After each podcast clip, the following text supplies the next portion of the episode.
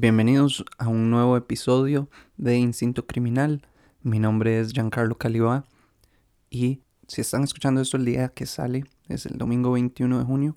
Bueno, el viernes anterior en Costa Rica tuvimos un aumento de casos en el pico más alto, tuvimos el pico más alto de casos de el infame y ya conocido por todos coronavirus, por lo que el gobierno ha tomado ciertas medidas y ha retrocedido en la apertura de las mismas, llegando a cancelar lo que estaba pactado para el día de hoy, que era la final nacional de fútbol y clásico nacional, prisa contra la Liga Deportiva Alajuelense. Esto, bueno, me motiva un poco a hablar tal vez sobre un tema de fútbol. Yo sé que este es un podcast de crimen, pero hay un crimen relacionado con el, el fútbol que es muy interesante y de hecho, nunca, nunca he visto ningún podcast donde hablen de este, de este robo que fue cuando en el año 1966 en Londres se robaron la Copa del Mundo Jules Rimet. En marzo del año 1966 la Copa del Mundo estaba siendo exhibida en el centro de convenciones Central Hall, Westminster, en la ciudad de Londres, Reino Unido, sede del Mundial para ese mismo año. Tan solo tres meses después de esta exhibición, cuando la selección inglesa se haría con la victoria de su primer y único mundial hasta el momento. Esta tradición de exhibir el trofeo sigue existiendo en la actualidad y yo en lo personal he tenido la oportunidad de ver el trofeo en las últimas dos ediciones gracias a una compañía de refrescos que la ha traído a exhibir acá en Costa Rica, en Pedregal en septiembre del 2013 y en el Estadio Nacional para abril del 2018 con una gran cantidad de personas haciendo filas para tomarse una fotografía con el trofeo. Algo que en este momento, por la pandemia, lo vemos como una locura, ¿verdad? No se podría hacer eso en este momento. Claramente la seguridad ha sido muy fuerte en esos casos e incluso me hace pensar que en aquellos años no se tomaban las medidas necesarias para evitar un robo de esta clase porque no se pensaba que fuera posible. Debido a lo invaluable del trofeo, a lo difícil que es calcularle eh, su valor y de hecho, según el medio BBC, la seguridad se reducía a un único guarda de seguridad de 70 años quien para ese momento estaba en su descanso para cenar. Entonces, tras sustraer el trofeo, los ladrones enviaron a la policía una nota solicitando unas 15 mil libras, pero no, no se llegó a nada con esa nota. Una semana más tarde, David Corbett, un ciudadano eh, de la ciudad de Londres, sacó a pasear a su perro Pickles cerca de Upper Norwood, al sur de la ciudad de Londres.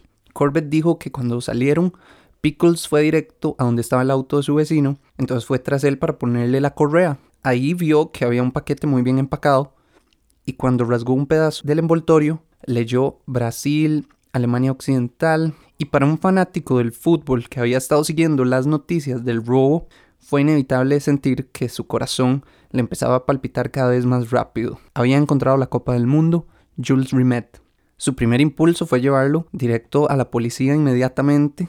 Ahí ordenaron que fuera llevado a Scotland Yard y en ese momento Corbett cayó en cuenta que era el sospechoso principal de la investigación del robo de la copa. Poco tiempo después, tras un par de interrogatorios a los que fue sometido, fue descartado como sospechoso y pasó a ser testigo cuando la policía logró dar con los verdaderos ladrones.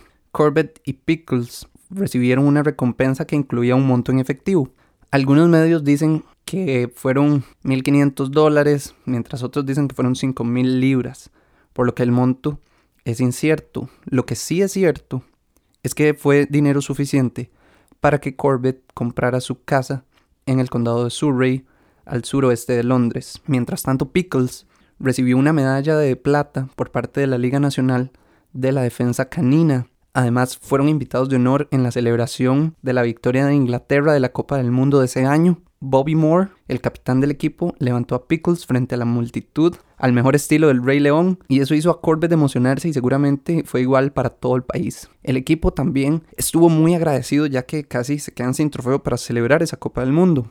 Es interesante porque, como lo mencioné al inicio, es un objeto muy difícil de calcular su valor y la única forma en que los ladrones pudieron haber sacado provecho eh, monetario, digamos, de ese robo, era fundiendo el trofeo y vendiendo el oro, el cual tampoco era demasiado, demasiado valioso, porque vamos a ver, un, un objeto de esta categoría, digamos, que es tan conocido, iba a ser un poco difícil pues venderlo a cualquier persona por estas dos razones. Primero porque eh, su valor es incalculable y segundo porque se sabía que era robado, lo cual podría acarrear otras consecuencias. El trofeo, si no lo visualizan, voy a estar publicando imágenes del mismo en, en las redes sociales del podcast para que lo puedan ver, pero es un trofeo, es diferente al actual. Es como una persona, es una mujer, me parece, con una toga y con alas y la copa es como un cádiz y era incluso mucho más pequeña que el trofeo actual. Entonces, este, voy a estar publicando la imagen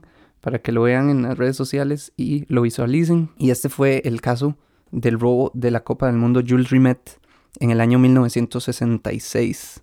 Como les digo, no se ha hablado mucho del tema, pero este, sí se, se hicieron famosos David Corbett y su perro Pickles, quien incluso está enterrado en la casa que compró Corbett en, Surrey. Él dice que de vez en cuando sale a tomarse una copa de vino y habla con, con su amigo Pickles y, brinda por él y por, por lo que lograron cuando encontraron este trofeo que le dio una gran alegría a Inglaterra.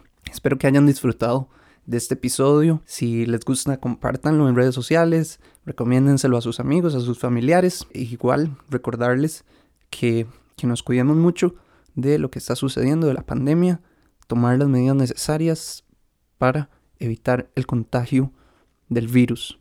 Muchas gracias por escuchar y hasta la próxima.